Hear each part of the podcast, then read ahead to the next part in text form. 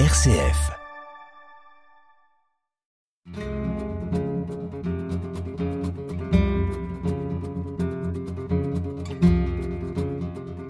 Hors champ, une émission présentée par Bénédicte Minguet.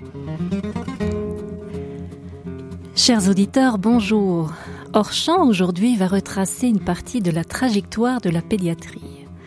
En effet, en Belgique, la spécialité pédiatrique est née dans les années 50 avec la formation de pédiatres et de services hospitaliers spécialisés le plus souvent au sein d'hôpitaux généraux. Au fil des années, la prise en charge de ces enfants, hospitalisés davantage pour des raisons somatiques, a vu le nombre de professionnels augmenter pour répondre aux particularités biologiques psychologique, tenant compte de son inscription dans sa famille et dans la vie sociale. Et puis, l'hôpital a changé. Parfois même une partie de cet hôpital se retrouve au domicile de l'enfant. Parallèlement, l'OMS, l'Organisation mondiale de la santé, précise la définition de la santé et les droits de l'enfant viennent s'intégrer dans les soins. Le droit à la prise en charge de la douleur, à la présence de la famille, mais aussi le droit à la protection et de nouveau les équipes se constituent pour soigner et prévenir les situations qui troublent le bon développement de l'enfant et notamment les situations liées à la maltraitance. En fait, les bébés sont toujours restés les mêmes, mais les adultes s'interrogent toujours sur les soins qu'ils lui portent. Je vous invite dans cette émission à suivre l'évolution du regard porté sur l'enfant dont l'hôpital témoigne au travers de ses pratiques de l'intensivité d'une prise en charge somatique de haut vol à l'intensivité d'une prise en charge psychique, je vous propose de nous laisser compter une partie de cette histoire avec notre invité du jour, le docteur Patrick Schlesser. Docteur Schlesser, bonjour. Bonjour. Depuis plus de 35 ans, vous professez dans le département de pédiatrie du groupe Santé CHC à Liège au sein d'une équipe de plus de 80 pédiatres. Vous êtes un pionnier ici à Liège dans ce que nous appellerons les soins intensifs pédiatriques. Et de cette place, vous êtes au cœur de plusieurs développements significatifs dans la prise en charge de l'enfant. Alors, docteur Schlesser, qu'est-ce que veut dire ou qu'est-ce que représentent les soins intensifs pédiatriques? Les soins intensifs pédiatriques, c'est une euh, euh, spécialisation qui s'occupe d'enfants qui sont extrêmement instables. À partir du moment où il y a des fonctions hémodynamiques, comme on dit en, en médecine, instables, c'est-à-dire qu'il risque de mourir, l'enfant est transféré en réanimation pédiatrique ou en soins intensifs pédiatriques c'est une façon de prendre en charge un enfant de façon euh, globale, mais surtout pour soutenir toutes ces fonctions vitales qui sont instables. Voilà, avec une surveillance intensive des, des professionnels spécialisés autour du, du lit de l'enfant, au chevet de l'enfant.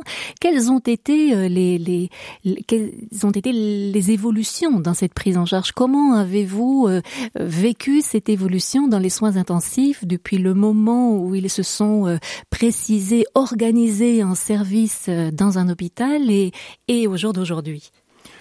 Alors, tout d'abord sur le plan professionnel, à titre personnel, donc moi je me suis occupé des soins intensifs parce que à ce moment-là, entre guillemets, les pédiatres n'étaient pas euh, formés, il n'y avait pas de formation d'intensiviste ou d'urgentiste comme on le reconnaît actuellement. À l'endroit où j'étais donc euh, à la clinique L'Espérance à Montagnier, entre guillemets, personne en pédiatrie ne s'occupait de ces enfants-là, c'est surtout les, les anesthésistes. Et puis, je me suis dit que ça valait la peine quand même de, de, pouvoir euh, euh, vraiment les, prendre en charge de façon organisée. On avait une structure qui était prévue pour, une surveillance possible 24 heures sur 24 avec des infirmières tout près des enfants.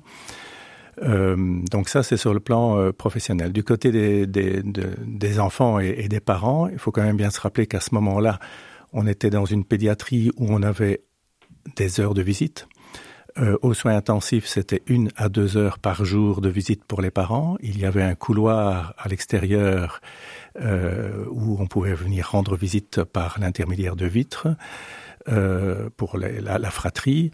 Donc c'était quand même un environnement tout à fait particulier. Euh, moi, j'ai connu aussi euh, sur Paris un service de cardiologie pédiatrique où les visites des parents étaient interdites pendant tout le séjour de l'enfant en cardiologie. Euh, Ce qui représentait quelquefois euh, quelques jours. Ah oui, oui, oui. Donc, euh, donc les enfants étaient transférés euh, de la périphérie sur Paris. Et euh, j'étais obligé au téléphone de dire, écoutez les parents, n'allez pas jusqu'à l'hôpital parce qu'on vous dit, l'enfant rentre dans le service et il n'y a pas de visite jusqu'à la sortie. Donc c'était tout à fait incompréhensible. Nous avions déjà beaucoup évolué, je dirais, aux soins intensifs ici en Belgique et, et à Liège.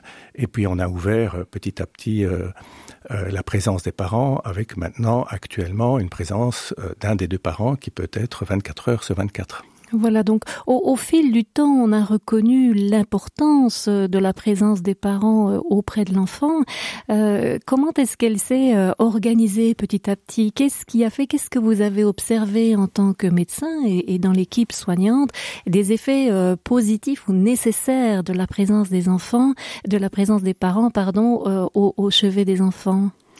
Ben, C'est absolument indispensable. C'est-à-dire que La première chose que moi je me suis rendu compte ou qu'on s'est tous rendu compte, c'est qu'il fallait écouter les parents. Les parents sont quand même les personnes qui connaissent le mieux leurs enfants. Ils savent quand ça ne va pas. Euh, D'ailleurs, je dirais qu'en règle générale, quand on se présente, euh, quand on fait son tour, la première chose qu'on a l'habitude de demander, c'est de dire mais comment est-ce que vous trouvez que votre enfant va aujourd'hui? Comment est-ce que quelle est votre impression?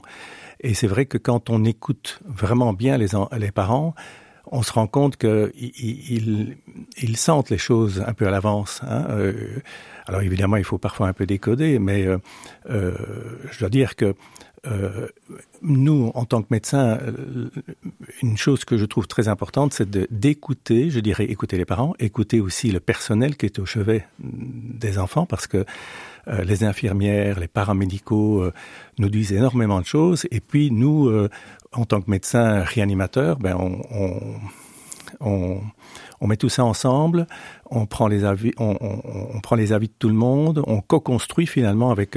J'ai eu pour habitude de dire que quand on travaille dans des situations pareilles, il faut vraiment presque que l'équipe soit presque une équipe de vie. Hein, on, on fonctionne 24 heures sur 24 soins intensifs. Euh, euh, avec des, des roulements, euh, les infirmières qui viennent, qui repartent, enfin, etc. Euh, euh, finalement, il faut, faut co-construire une mise au point, une prise en charge, et, et c'est valable pour les soins intensifs, comme c'est valable, à mon avis, aussi pour la pédiatrie, et dans, dans des domaines qui sont plus complexes aussi, dans tout ce qui est médecine médico-psychosociale. Euh, c'est travailler en équipe qui, qui permet dans les situations complexes euh, de pouvoir s'en sortir. Je dis toujours que les soins intensifs pédiatriques, c'est prendre en charge des enfants où c'est la catastrophe. On ne sait pas très bien, on ne sait plus très bien ce qu'il faut faire, c'est-à-dire que euh, c'est gérer l'ingérable presque. Et ce n'est pas possible seul de faire ça. Il faut faire ça ensemble. Il faut, faut trouver une solution. Il faut euh, ça, se construit ensemble. Au départ, on, part d'une situation catastrophique. Évidemment, il y a toute une série de règles à respecter. Euh, N'empêche qu'il y a 35 ans, euh, quand on n'avait pas euh, de formation aussi organisée que maintenant, et n'avait pas des guidelines, on n'avait pas de guidelines, on n'avait pas de formation spécifique à ce moment-là, c'est à force de, euh, de se mettre en, ensemble en équipe, euh, d'échanger nos idées, euh, euh, d'inventer, euh, d'aller voir à droite et à gauche, de rassembler les, tous les éléments, que ce soit du côté des infirmières, du côté des médecins, du côté des paramédicaux, qu'on est arrivé à, à, à mettre quelque chose ensemble. Et alors évidemment, il y a les guidelines, les recommandations officielles, etc. Mais il faut toujours les adapter au milieu dans lequel on travaille. Alors les situations catastrophiques, juste pour avoir une idée des profils des enfants, des situations euh, euh, difficiles qui, nécessitent justement cette prise en charge collective, est-ce qu'on peut en évoquer l'une ou l'autre, qu'on qu qu puisse se faire une, représentation de la dimension euh, intensive de la prise en charge? Alors quelques exemples aux soins intensifs pédiatriques, je dirais que c'est par exemple les bronchiolites. Hein. On a beaucoup parlé ces derniers temps des bronchiolites, mais à cette époque-là, c'était aussi euh, euh, des situations euh, très complexes. Euh, à ce moment-là, on avait un soin intensif où dans une même chambre, on avait deux à trois enfants. Hein. Donc des bronchiolites, ce sont des, c'est des pathologies respiratoires qui peuvent décompenser, où il faut mettre l'enfant sur respirateur, il faut le le réanimer, comme on dit. au début, on a été souvent aussi confronté à des problèmes d'infections gravissimes, de méningococcémie, de purpura fulminans, comme on dit, hein, qui sont des infections bactériennes graves et qui provoquent les décès en quelques heures. Euh, par infection euh, microbienne euh, très grave, donc et ça nécessite des réanimations cardiaques, des réanimations, enfin hémodynamiques comme on dit, hein, donc de, de, réanimer l'enfant, de le mettre sur respirateur et puis de, de le maintenir en vie dans de bonnes conditions pour ne pas avoir des séquelles plus tard. Voilà. Alors vous, vous parlez de la présence des parents, hein, c'est nécessaire pour que l'enfant puisse euh, euh, soutenir ce qu'il est en train de, de, vivre et en même temps vous parlez de situations difficiles comme les réanimations. Comment est-ce que euh, le service petit à petit s'est ouvert à la présence des parents non seulement au chevet de l'enfant mais aussi petit à petit dans les soins et dans, dans des soins particuliers comme ceux de la réanimation? Alors, ça, c'est vrai que ça a été quelque chose de, très, spectaculaire, je dirais. Hein. Donc, auparavant, euh, l'habitude, euh, c'était quand on commençait une réanimation, c'était de vite mettre les parents dehors. Euh, et alors, ils, tournaient en rond. Nous, on s'affairait au, au, lit du patient, enfin, des choses comme ça. Et petit à petit, on s'est rendu compte qu'il fallait les impliquer. Il fallait les impliquer parce que sinon, euh, ils ne comprennent pas ce qui se passe. Et donc, on a commencé à les impliquer dans des gestes euh, un peu particuliers comme les prises de sang, euh, les ponctions lombaires. Hein. Dans le temps, on mettait les parents dehors de la, pièce et on faisait la ponction lombaire. À la présence des parents, ben, c'était quand même beaucoup plus facile. Une fois qu'on qu est formé pour qu'on peut gérer les parents de façon convenable, ils nous sont d'une grande aide quand ils sont à côté de l'enfant, euh, à la fois pour parfois rassurer l'enfant, ben, il y a des techniques pour ça, et il ne faut pas non plus que ce soit le contraire, que, que les parents affolent l'enfant, et aussi pour comprendre ce que l'on fait. Et notamment dans la réanimation, c'est important aussi parce que sinon il y a une certaine incompréhension, par exemple en cas d'échec hein, de réanimation, parce que ça arrive. Euh, les parents ne comprennent pas, ils ont été mis dehors, ils n'ont pas participé à tout ce qui s'est passé. Euh, on n'a pas pu décoder euh, avec eux ce qui s'est passé et souvent c'est l'incompréhension. Et donc, euh, en tout cas, ça a été tout un travail d'humanisation de, des soins auquel vous avez participé aussi, hein, euh, d'humanisation des soins, d'apprendre à faire cela euh, petit à petit.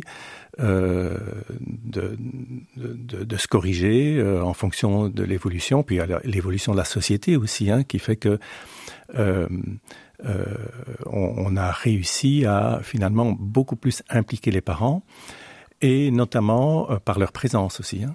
Euh, la présence est un challenge, c'est-à-dire que d'être présent euh, une à deux heures par jour versus euh, 24 heures sur 24, c'est différent. Et ça, ça se gère aussi. Je donne toujours comme, comme exemple que actuellement, les parents peuvent rester 24 heures sur 24, mais quand c'est le quatrième jour, le cinquième jour que la maman reste 24 heures sur 24, à un moment donné, elle, pète les plombs, comme on dit. Et donc, moi, après deux, trois jours, je dis toujours qu'il faut proposer à la personne qui est restée, que ce soit la maman ou le papa, euh, de, de retourner à la maison, de, de, qu'un qu relais, relais soit fait par quelqu'un d'autre, le papa ou les grands-parents ou quelqu'un d'autre. Et c'est vrai que je me rappelle en pédiatrie de quelques moments qui ont dû partir, euh, que j'ai fait pleurer en, les faisant partir. Hein. Ils m'ont dit, euh, mais au, le jour de la sortie de l'hôpital, ils m'ont remercié quelque part de leur avoir dit stop, maintenant vous devez rentrer. Il y a, vous devez vous occuper un tout, tout petit peu de vous. Il y a euh, les, les frères et sœurs dont il faut s'occuper. Il faut reprendre une douche à la maison. Il faut refaire le linge. La vie continue. L'enfant il est hospitalisé. Ça dure longtemps. Il y a parfois des pathologies chroniques eh bien le papa il doit continuer à travailler de son côté. La maman elle doit travailler ou elle doit aussi euh, euh, et le papa aussi s'occuper du domicile et du linge euh, et de faire tourner la maison. Et c'est ce qui permet de tenir dans la distance et d'avoir euh, d'être encore plus disponible à son enfant quand elle revient pour s'occuper de lui en hospitalisation et de passer le relais Oui, c'est ça, une disponibilité psychique, comme on dit, pour faire en sorte que l'enfant puisse vraiment s'appuyer sur les ressources euh, d'une maman euh, qui est euh, prête, voilà, à l'écouter et, et, et, pas trop fatiguée. dans, dans ces cas-là, ce que ce que vous nous racontez finalement, il y a, y a, eu une question de, de transparence entre dans, dans, dans, dans, la façon de travailler. Hein, les, mm. les, les, soins se sont ouverts au, au regard des parents puis euh, à la participation des parents. Hein, ils prennent une place active dans les soins euh, aux côtés de l'enfant. Et puis aussi, ce que ce que vous nous dites et, qui est vraiment intéressant, c'est comment vous avez appris et des uns et des autres. Et l'équipe soignante a appris des parents de leur place, de leur disponibilité, de leur capacité, de leurs ressources, mais aussi de leurs besoins, de leurs besoins d'aller euh, se ressourcer à l'extérieur pour revenir vers les enfants. Et ça, quelque part, il n'y a aucun livre qui le dit. C'est une expérience euh, euh, vécue. Chacun a appris, euh, a appris l'un de l'autre. Oui, c'est ça. C'est ça, oui, oui. Oui, donc c'est une expérience de vie dans des conditions stressantes et qui dure parfois longtemps. Voilà, on n'a pas toujours l'habitude de mettre en avant justement ce côté expérientiel des parents et l'aspect positif qu'ils ont pu apporter à l'évolution des soins finalement. Tout à fait, tout à fait. Et euh, enfin bon voilà, donc euh, l'avenir fait, enfin ça a évolué comme ça et on, en a eu énormément de, bénéfices. Euh, il faut aussi se dire aussi qu'on n'est pas là que pour donner des soins euh, euh, physiques. Hein, euh, l'évolution d'un enfant et, c'est aussi quelque part dans sa tête hein, et, les parents c'est aussi quelque part dans sa tête c'est-à-dire que si on n'est pas bien dans sa tête ça ne va pas bien sur le plan physique et si on n'est pas bien sur le plan physique ça ne va pas bien donc tout ça va de pair et donc quelque part il faut donner un peu aussi un sens à ce que l'on fait hein. Euh, notamment quand l'avenir est compliqué, quand il y a des pathologies chroniques, quand il y a des soins qui, durent longtemps. Euh, donc il, faut accompagner tout ça.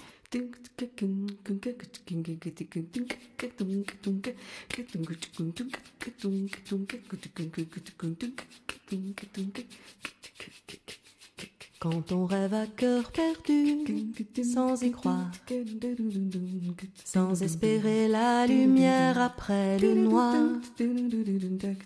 on oublie parfois d'aller pas à pas par ici, ou bien par là vers une étoile au-delà, pour éviter de laisser en chemin son bonheur, ses désirs, ses rires, ses pleurs et ses ardeurs. Il ne reste qu'à se réinventer en jurant de ne plus se lamenter et de se mettre à chanter. Respirer, sourire, souffler, inspirer sans y penser. Évitez d'imiter vos aînés, laissez-vous aller.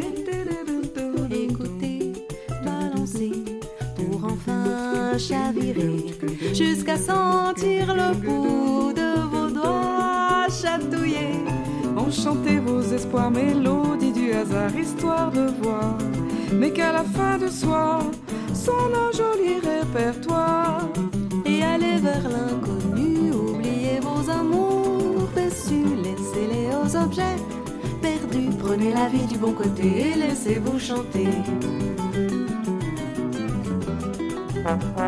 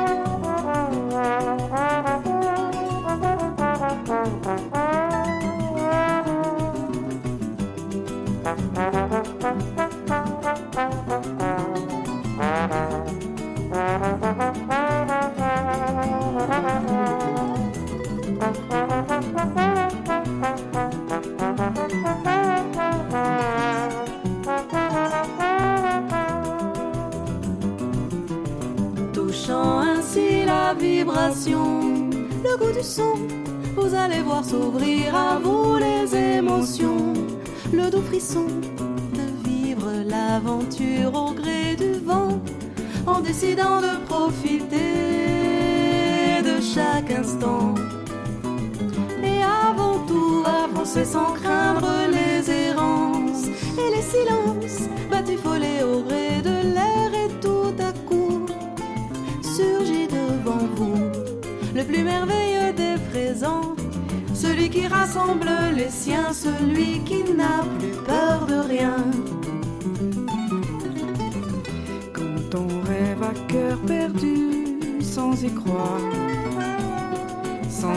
la lumière après le noir, on oublie parfois d'aller pas à pas par ici ou bien par là vers une étoile au-delà pour éviter de laisser en chemin son bonheur, ses désirs, ses rires, ses pleurs et ses ardeurs. Ne reste qu'à se réinventer en jurant de ne plus se lamenter et de se mettre à chanter. La la la la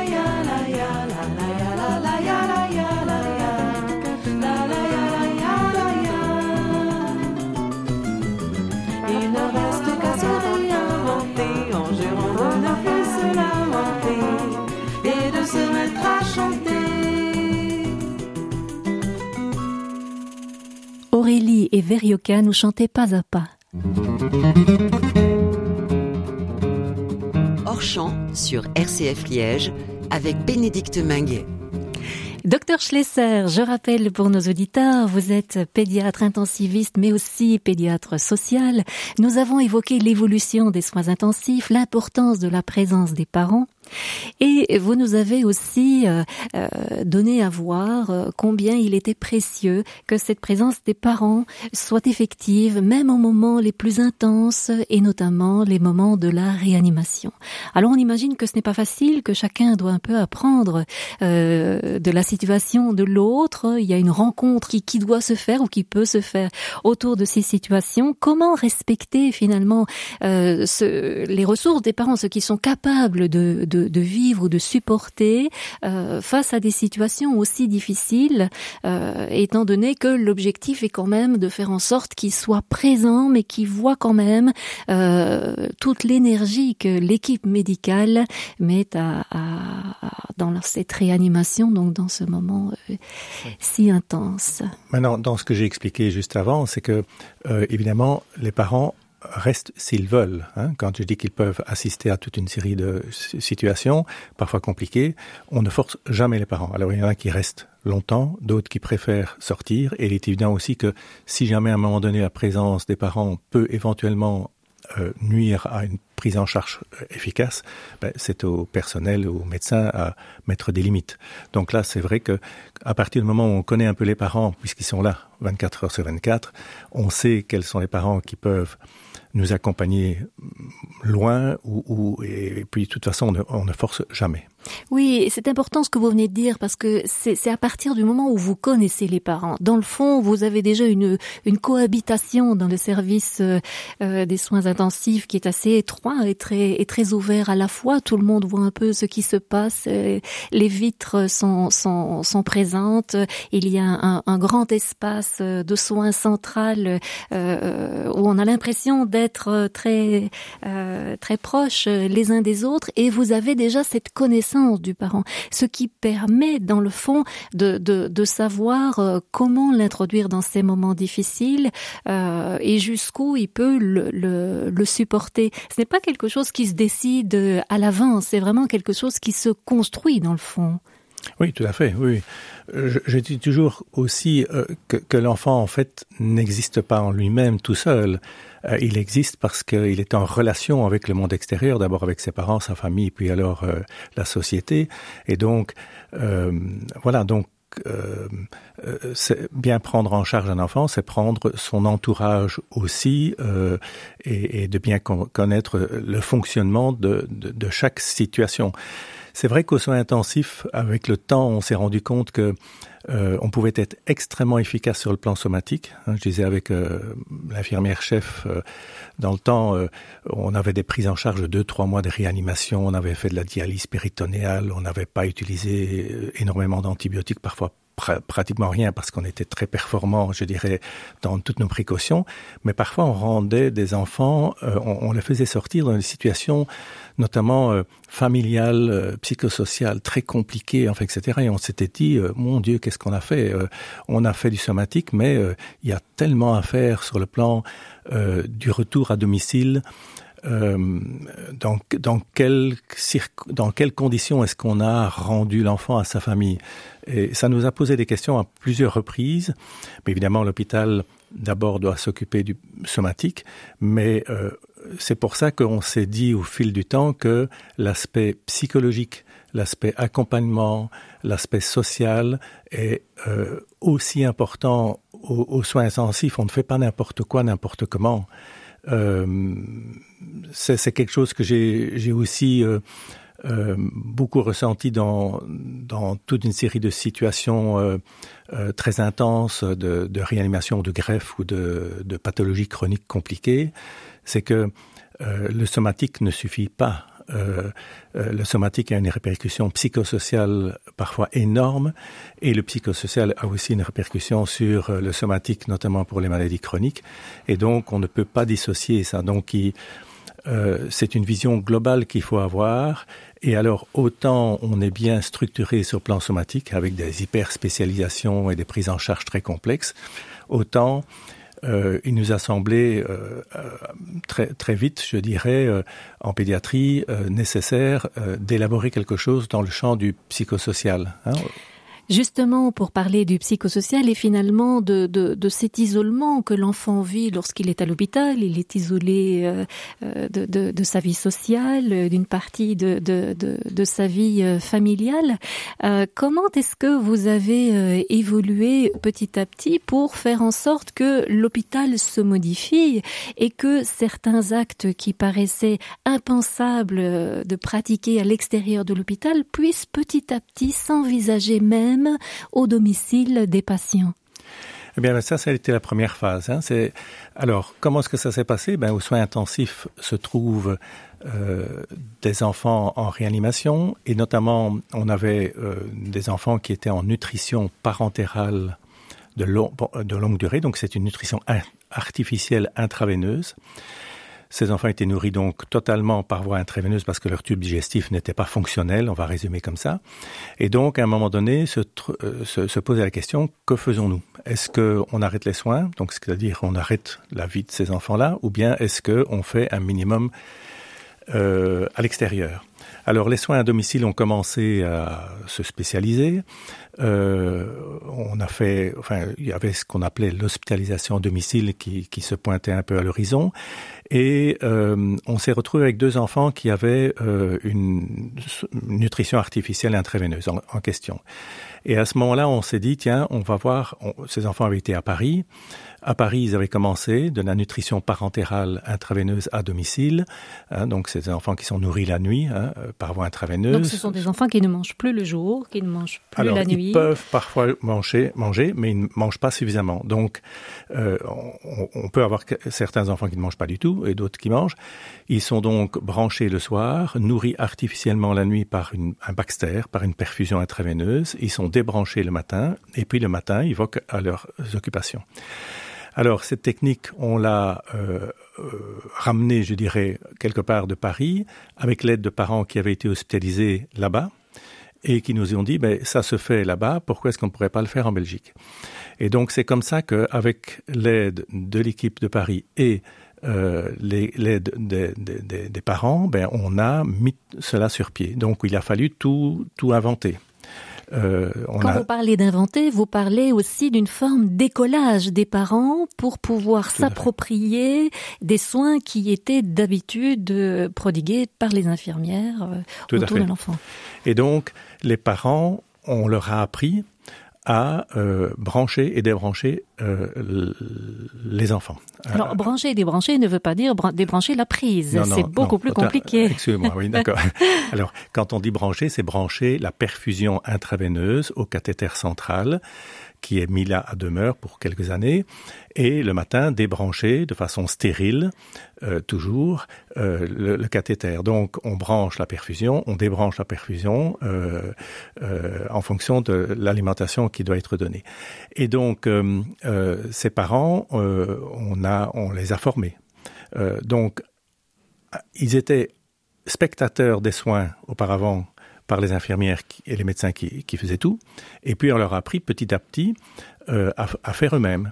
Et donc on est arrivé à un protocole d'éducation, de formation sur trois semaines. La première semaine, ils apprennent euh, les bases théoriques. La deuxième semaine, tout ce qui est pratique. Et puis ils mettent en œuvre et puis ils branchent et ils débranchent eux-mêmes sous la supervision des infirmières. Et la troisième semaine, je dis toujours que euh, c'est la semaine des automatismes euh, où euh, on teste, on, on, on, provoque un peu des petits accidents pour voir s'ils peuvent réagir convenablement et ainsi de suite. Et pendant ces trois semaines, je dis toujours aussi que la deuxième semaine, c'est un peu la semaine de la dépression, c'est-à-dire qu'ils se rendent compte que euh, ils doivent intervenir sur quelque chose qui est vital pour l'enfant. Ils se posent des questions. Si je fais une erreur, ça va être une infection, ça va être une catastrophe, enfin, etc. Et, et, et ce temps psychique est important. Hein. Autant il y a l'aspect somatique hein, de la formation, autant il y a l'aspect psychique euh, de se rendre compte qu'on est vraiment acteur du soin de son propre enfant. Et ça, ça change énormément pour les parents. Les parents, on leur a rendu, je crois, par cette méthode-là, on leur a rendu leur enfant. C'est-à-dire que l'enfant a été un peu euh, capté capté oui par le monde médical hein, euh, à la naissance euh, ou, plus tard pendant une deux enfin pendant un ou deux ou trois mois et puis on a rendu cet enfant à oh. ses parents aux parents oh. euh, et c'est eux qui sont devenus vraiment acteurs et enfin ils étaient ils pouvaient intervenir sur euh, quelque chose de tangible et pas seulement être spectateur euh, euh, et, et ça il y a beaucoup de parents qui qui, qui l'ont énormément apprécié et qui l'apprécient c'est très frustrant hein, pour des parents par exemple de ne pas pouvoir donner à manger euh, l'alimentation c'est quand même la base de la vie au départ l'allaitement maternel puis les biberons puis l'alimentation euh, notamment dans ce domaine là et, et donc pour pouvoir à un moment donné euh, euh, compenser rétablir ça. une fonction parentale voilà, re redonner la possibilité aux parents oui. de renouer avec cette fonction importante qui est le, le, le fait de nourrir son enfant ça ça devait être très très appréciable pour les parents et en plus ils sont très performants puisque il a il est prouvé que quand ce sont des parents bien formés qui font de la nutrition parentérale à domicile éventuellement avec parfois des infirmières à domicile on a de meilleurs résultats qu'avec une alimentation parentérale à l'hôpital c'est à dire c'est-à-dire que le taux d'infection est nettement moindre à domicile. Si on travaille convenablement, on doit supposer, on, doit arriver à une infection tous les trois ans et encore, c'est une moyenne. Parce que donc certains c'est plus compliqué, ils ont des infections plus ré ré régulièrement, mais d'autres c'est beaucoup plus rare, donc on peut avoir une infection tous les cinq ou dix ans. La même chose pour les cathéters centraux, ce sont des cathéters qui peuvent rester euh, si on travaille bien en moyenne 5 ans et on a des cathéters qui restent 12 ans. C'est notre plus long plus longue durée de cathéter. Et ça c'est du matériel qui est manipulé par des parents euh, parfois euh, deux fois par jour 365 jours par an. Donc la performance des parents qui branchent et qui débranchent elle est reconnue par les études comme étant extrêmement bonne à partir du moment où ils sont bien formés et il y a un suivi qui est réalisé.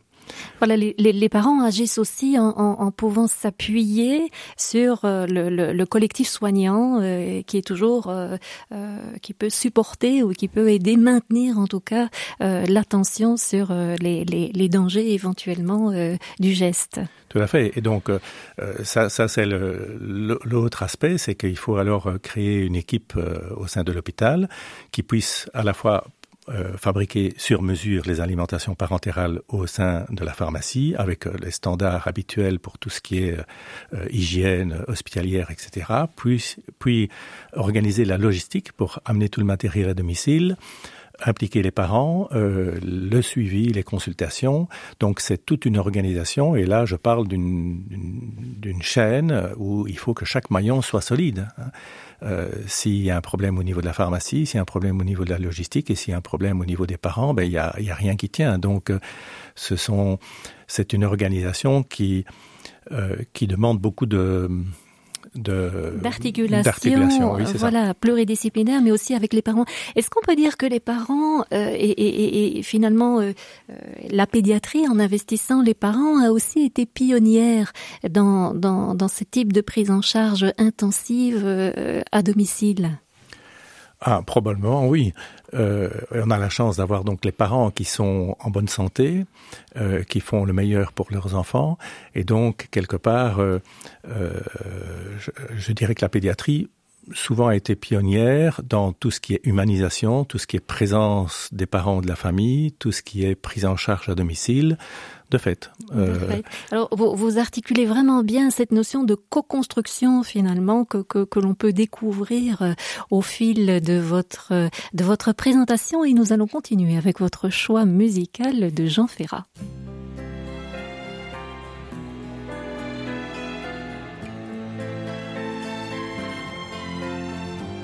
Aimer à perdre la raison, aimer à n'en savoir que dire, à n'avoir que toi d'horizon, et ne connaître de saison que par la douleur du partir, aimer à perdre la raison. Ah, c'est toujours toi que l'on blesse, c'est toujours ton miroir brisé, mon pauvre bonheur, ma faiblesse. Toi qu'on insulte et qu'on délaisse, dans toute chair martyrisée, aimer à perdre la raison, aimer à n'en savoir que dire, à n'avoir que toi d'horizon et ne connaître de saison que par la douleur du partir, aimer à perdre la raison.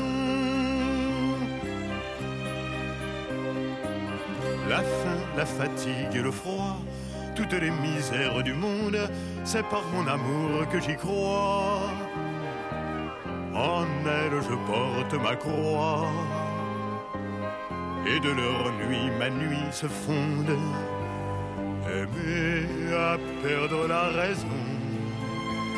Aimer à n'en savoir que dire. À n'avoir que toi d'horizon. Et ne connaître de saison. Que par la douleur du partir aimer à perdre la raison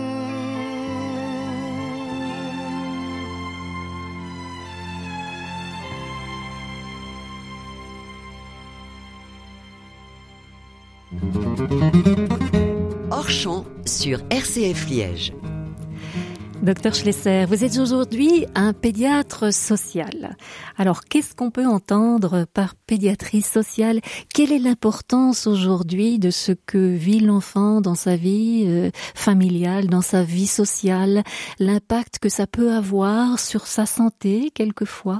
Alors, quelle est la réponse de la pédiatrie sociale dans ces situations? Oh là là, quelle question. Euh, ben, comme j'ai dit, euh, au niveau des soins intensifs, euh, se rendre compte de l'importance des répercussions que le corps a sur tout ce qui est euh, psychosocial, hein, le psychisme, et inversement. Hein, donc, euh, euh, on a, je me suis rendu compte avec le temps que une série d'enfants venaient à l'hôpital pour des raisons médicales, mais où il y avait derrière tout ça euh, une souffrance euh, importante. Alors, Quand vous parlez de souffrance, vous parlez de souffrance liée à son vécu dans la famille, à son vécu dans, à l'école, dans son vécu dans, dans les relations qu'il a avec les uns et les autres, une façon de, de ne pas dire directement, mais de traduire par des symptômes euh, physiques un malaise important pour lesquels les pédiatres développent une attention euh, aujourd'hui redoublée. C'est ça, donc une détresse psychologique, je dirais, un mal-être profond. Alors, on l'a vécu, je dirais, en pédiatrie d'une certaine façon, dans la mesure où euh, euh, la pédiatrie s'est fort modifiée avec le temps. Auparavant, on avait des pathologies très aiguës, pratiquement que ça. Euh, puis est arrivée toute la tranche de la population avec les maladies chroniques. Alors hein? pour que nous comprenions bien les, les maladies euh, aiguës les, qui nécessitent des interventions euh, courtes aussi, veut dire que le passage à l'hôpital est relativement court, de quelques jours. C'est ça, oui, voilà. Tandis que dans les maladies chroniques, les enfants peuvent venir, revenir, séjourner, repartir à la maison, revenir, et donc le, le traitement s'étale davantage sur plusieurs années. C'est ça, tout à fait.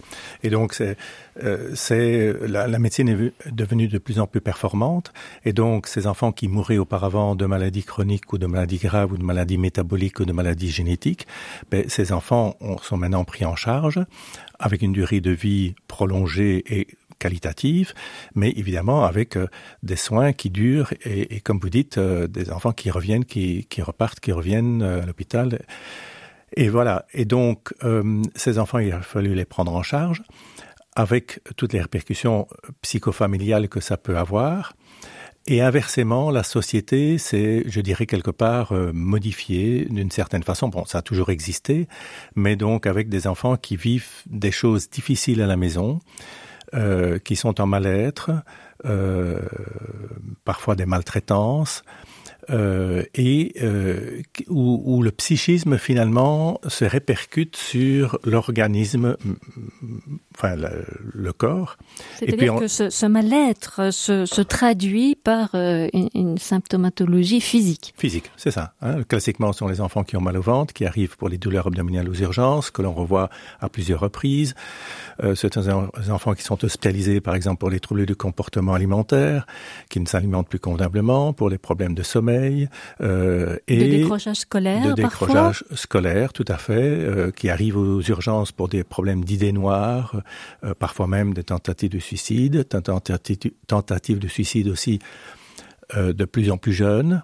Hein, euh, classiquement, quand moi j'étais jeune pédiatre, ben, c'était plutôt les adolescents, 16, 17, 18 ans. Actuellement, nous avons des tentatives de suicide à 10, 11 ans. Euh, donc, euh, ces enfants, on, on, les retrouve finalement dans les consultations de pédiatrie aux urgences. Et euh, il s'est passé ceci, c'est que euh, tant l'hôpital s'occupait du somatique, l'hôpital disait aussi que tout ce qui était en dehors du somatique, de l'organique pur ou du corps pur, euh, c'était pour l'extérieur, euh, c'était pour euh, euh, le réseau à l'extérieur euh, et que ça n'avait pas sa place à l'hôpital.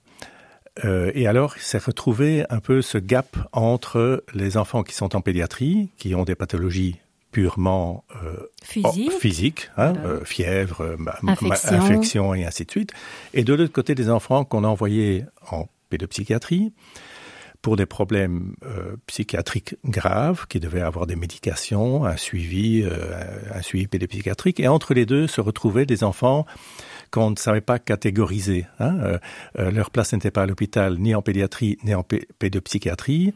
Et c'est là où euh, on s'est rendu compte en pédiatrie que, que ces enfants qui étaient à la lisière de la pédiatrie, et qui avait ce mal-être et parfois ce décrochage scolaire ou euh, ces douleurs abdominales à répétition ou euh, euh, parfois même des symptômes. Euh, hein, J'ai vécu une ou deux situations d'enfants qui ont présenté ce qu'on appelle des troubles de conversion, qui, qui, qui sont arrivés soi-disant pour des problèmes de convulsion aux soins intensifs. Et puis à la deuxième, troisième épisode, on s'est rendu compte que c'était pas d'épilepsie, mais que c'était carrément le, le psychisme qui avait pris une telle importance sur le corps et que finalement ces enfants mimaient une crise convulsive. Un état, un état de mal convulsif pris en charge par des équipes de réanimation. Euh, donc comme quoi le... Mais derrière cet oui. état euh, de convulsion, il y avait une réelle souffrance psychologique de l'enfant qui ne pouvait être exprimée autrement que de cette façon. Tout à fait, c'est ça. Et donc c'est dans ce domaine-là que finalement, euh, euh, alors moi qui ai eu l'habitude un peu de m'occuper de choses dont on ne voulait pas tellement s'occuper auparavant, c'est-à-dire les soins intensifs, puis la nutrition parentale à domicile. Hein, là aussi, on m'a dit un jour est-ce que vous vous rendez compte de ce que vous faites, de ce que vous faites supporter aux familles, c'est catastrophique, la qualité de vie, enfin etc. Et maintenant, on voit que ça se passe quand même relativement bien au point de vue qualité de vie. Eh bien, euh, c'est vrai que je me suis dit, ben, ces enfants-là, euh, ça vaut quand même aussi la peine de s'en occuper, d'autant plus que, euh, ayant l'habitude des soins intensifs médicaux, ben, je me suis rendu compte qu'il y avait aussi les soins intensifs psychosociaux euh, pour des enfants. Alors, c'est pas tous les enfants, évidemment, qui doivent être pris en charge de cette façon-là, mais l'hôpital peut être le lieu où on peut faire aussi d'une prise en charge intensive sur le plan psychosocial pour éviter justement que ces enfants n'évoluent vers euh, notamment euh, des situations pédopsychiatriques ultérieurement. Alors quand on parle de prise en charge médico-psychosociale, alors pour que nous nous fassions une idée de l'équipe, de la composition de l'équipe, hein, à l'image des euh, de ce qui va être pris en charge, euh, qui sont les professionnels euh, dans votre équipe intensive euh, au niveau d'une prise en charge psycho-médico-sociale Alors euh, c'est une équipe pluridisciplinaire. Mmh. Comme on a une équipe pluridisciplinaire en soins intensifs pédiatriques, on a une équipe pluridisciplinaire. Alors, euh, en première ligne, on a évidemment, euh, les, comme on est à l'hôpital, quand même l'infirmière, les, les infirmières, les infirmiers, puis les psychologues, les assistantes sociales, les médecins, et puis les éducateurs, euh, et tout ce qui gravite euh, dans, le champ du paramédical euh, pour prendre en charge ces situations-là. Alors, ce que l'on fait à l'hôpital dans tout ce qui est médecine médico-psychosociale, c'est d'abord d'essayer de faire un bilan d'essayer de comprendre, faire une photo de la situation, d'essayer de comprendre ce qui se passe et d'essayer de, de faire un diagnostic. Alors quand vous dites faire un bilan, je, je, je reviens un peu avec euh, cette attention portée aussi à la place des parents. C'est un bilan que vous faites avec les parents. Alors, euh, d'abord, il y a une évaluation avant une hospitalisation. Cette évaluation se fait toujours avec les parents, puisque souvent les parents sont demandeurs. Hein, les parents ont déjà consulté. Euh, Ce sont des parents qui sont peut-être aussi un peu à bout, qui, qui ont usé déjà toutes les ressources possibles oui. autour d'eux, et puis qui s'adressent à l'hôpital en disant j'en peux plus, cette situation est, est hors de, de, de ma portée. Tout à fait. On dit toujours que la première ligne euh, a, a déjà été tentée euh, ils ont déjà frappé à plusieurs portes. Euh, et donc, l'hospitalisation médico-psychosociale euh, n'a lieu que si on tout ça a déjà été mis en, œuvre auparavant, qu'éventuellement on a demandé des aides euh, par, par exemple à l'aide à la jeunesse. Euh, et alors, euh, les parents ou les intervenants euh, où l'adolescent lui-même est demandeur à un moment donné de euh, d'avoir de l'aide et de comprendre ce qui se passe. Et donc nous, nous faisons ce qu'on appelle un rendez-vous d'évaluation et qui décide s'il y a lieu de faire une hospitalisation ou pas d'hospitalisation. Alors la particularité dans ces cas-là, c'est que l'hospitalisation se passe quand même en pédiatrie, donc on n'est pas en pédopsychiatrie, il n'y a pas d'étiquette pédopsychiatrique sur la prise en charge, on est en pédiatrie dans un lieu qui a été euh, pensé pour euh, euh, cette prise en charge, ceci dit. Hein, on, on est aussi un peu euh, davantage dans, dans, dans une prise en charge où il faut pouvoir faire en sorte que la vie se revive quand même à l'hôpital. Tout à fait, tout à fait. Hein, donc c'est finalement euh, donc un endroit en pédiatrie ça, ça permet aussi de ne pas euh, stigmatiser hein, les, les enfants. Donc ils sont en pédiatrie ils ne sont pas en pédopsychiatrie euh, il y a des enfants d'âge différents. Euh, ils vivent ensemble. Euh, les hospitalisations ne sont pas des hospitalisations de trois jours ou de cinq jours comme une bronchiolite mais une hospitalisation en général qui peut durer jusqu'à trois semaines. Parce que dans le dans ce champ là il faut pouvoir se poser et il faut pouvoir euh, c'est complexe. Hein, donc, c'est euh, à partir du moment où il y a eu un échec d'une prise en charge ambulatoire. Ambulatoire veut dire à l'extérieur de l'hôpital. À l'extérieur de l'hôpital, eh bien, on envisage alors une hospitalisation, une hospitalisation pour faire un diagnostic. Je dis toujours autant que faire se peut dans ce domaine-là mais de bien organiser les choses. Et euh, avec une équipe pluridisciplinaire, on co-construit quelque part de nouveau euh, à la fois euh, la possibilité de faire un diagnostic et une prise en charge qui fasse que chaque pour chaque situation qui est complexe, on, on, trouve une solution, ou en tout cas on invente une solution puisqu'il n'y a pas de baguette magique. Alors inventer une solution, ça voudrait dire quoi par exemple? Ah, ben, inventer une solution, c'est euh, euh, mettre toutes les idées autour de la table, euh, que, que, ce soit médical, psychologique, euh, social, tenir compte de, de l'enfant, de, de, de, son avis, et aussi des parents, puisque l'enfant vit au sein de son euh, milieu et que donc euh, il n'y a pas de, de critères qui soient là pour, pour pour toutes les familles. Toutes les familles sont différentes, donc il faut chaque fois inventer. On, pourrait prendre un exemple d'une situation qui a été euh, co-construite euh, et inventée euh, avec le, point de vue de l'enfant, la participation des parents, la participation peut-être d'acteurs extérieurs pour essayer de, de, trouver la situation qui, après cette hospitalisation, après ce temps de pause finalement, puisse se poursuivre de façon positive après l'hospitalisation. Alors, je n'ai pas d'idée comme ça euh, tout de suite, mais euh, par exemple, les enfants qui arrivent euh, plus ou moins jeunes avec des idées noires ou des tentatives de suicide, ben, il faut essayer de décoder euh, quelle est la raison, là derrière, est-ce que c'est une vraie volonté de mourir ou est-ce que c'est un appel à l'aide? Et puis, euh, euh, on se donne le temps de la pause. Euh, il y a le travail qui est fait avec la psychologue, la science sociale et les éducateurs. Euh, c'est un lieu de vie où, euh, euh, évidemment, il y a tout ce qui se passe en journée et éventuellement certains examens complémentaires qui sont réalisés parce que souvent, il y a une composante qui, comme on dit toujours, qui est toujours médico-psychosocial. Donc, ce ne sont pas des situations simples. Il y a toujours une répercussion sur l'organique.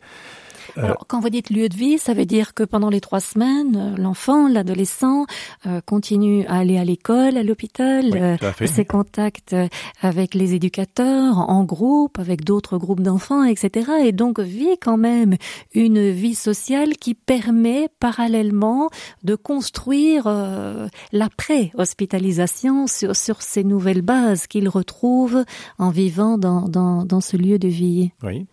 Et en parallèle, il y a des entretiens avec les familles. Hein, euh, des entretiens avec euh, papa, la maman ou d'autres personnes de la famille. Et euh, en fonction de cet accompagnement qui est fait pendant deux à trois semaines, on peut alors là comprendre quels sont les mécanismes qui sont en jeu, quelle est la souffrance qu'il y a là derrière, quels sont les, éventuellement les éléments traumatiques euh, qui, qui sont euh, à l'origine de tout ça ou qui reviennent un peu à la surface, et puis d'envisager des euh, pistes d'orientation qu'on n'aurait pas du tout pu imaginer si on n'avait pas eu une prise en charge, je dirais, intensive hospitalière, euh, pour pouvoir faire en sorte que euh, le, euh, tout le travail se fasse après l'hospitalisation. L'hôpital étant le, le lieu où on fait le diagnostic, on donne des pistes d'orientation et tout le travail se fait évidemment par l'orientation par après. Orientation qui, je dois dire, euh, est extrêmement bien fouillé par euh, les psychologues et les assistants sociales puisque euh, chaque situation est particulière et il faut aussi s'adapter en fonction de l'environnement. Euh, on ne fait pas la même chose euh, en ville qu'à la campagne euh, euh, suivant ce qu'on a euh, comme euh, ressources, ressources euh, pour aider l'enfant. Oui, voilà. voilà Alors, docteur Schlesser, nous arrivons petit à petit euh, à la fin de, de cet entretien et j'avais envie avec vous de remettre euh, sur euh, la participation des parents dans, dans, dans notre première premier échange, vous avez parlé de l'importance d'ouvrir ces services pédiatriques aux parents et, le parent qui, qui, qui, qui est accueilli aujourd'hui, qui dort à, à, côté de, de, son enfant. Et puis, dans, dans la seconde partie, toute l'importance de l'écolage des parents dans, dans une appropriation des soins infirmiers qu'ils peuvent prodiguer à domicile dans le cas des, maladies chroniques. Donc on voit que là, il y a vraiment euh, euh, un, un, échange et une construction des, des, des expériences euh, ou une transmission des expériences qui peuvent se réaliser. Ici, dans le cadre de situations euh, psychosociales, hein, dont médico-psychosociales dont vous venez de parler, vous travaillez aussi avec les parents dans le cadre d'une co-construction, d'une de, de, de pistes de solutions à, à, à trouver pour faire en sorte qu'il y ait une évolution. Euh, dans ce cadre-ci, euh, dans, le cas des situations euh, euh, médico-psychosociales, la dimension familiale est, en tension souvent. Euh, les enfants sont en difficulté avec leurs parents et, et donc ça veut dire que durant ces trois semaines, vous allez aussi non seulement construire des pistes, mais peut-être faire en sorte que le parent trouve une autre place auprès de l'enfant. Oui, alors ça c'est oui, tout à fait, c'est paradoxal. Donc ici, pendant ces trois semaines, justement, on demande souvent, sauf quand l'enfant est très très jeune, que les parents ne soient pas là tout le temps. Euh, au contraire de l'hospitalisation pédiatrique où ils sont là 24 heures sur 24, on demande que les parents ne soient pas là 24 heures sur 24. Donc il y a des horaires de visite qui sont organisés de telle sorte que l'on puisse avoir accès à l'enfant lui-même en dehors des enjeux familiaux qui sont parfois très complexes. Et en même temps, vous leur permettez parallèlement aux parents de prendre une certaine distance pour eux-mêmes évoluer dans la relation euh, qu'ils ont avec euh, avec leurs enfants. C'est un portrait de l'hôpital euh, très particulier que vous nous avez euh, proposé aujourd'hui en mettant en lumière aussi euh, la, la, cette idée de, de co-construction euh, dans l'intérêt de l'enfant, bien sûr. Et c'est tout à fait particulier de voir comment vous avez évolué avec ses parents et comment les les parents ont fait évoluer l'hôpital, tout comme comment l'hôpital a fait évoluer la notion de parentalité autour euh, des enfants. Je vous remercie, docteur Schlesser. Bonne continuation. Merci beaucoup. À bientôt. À bientôt, oui.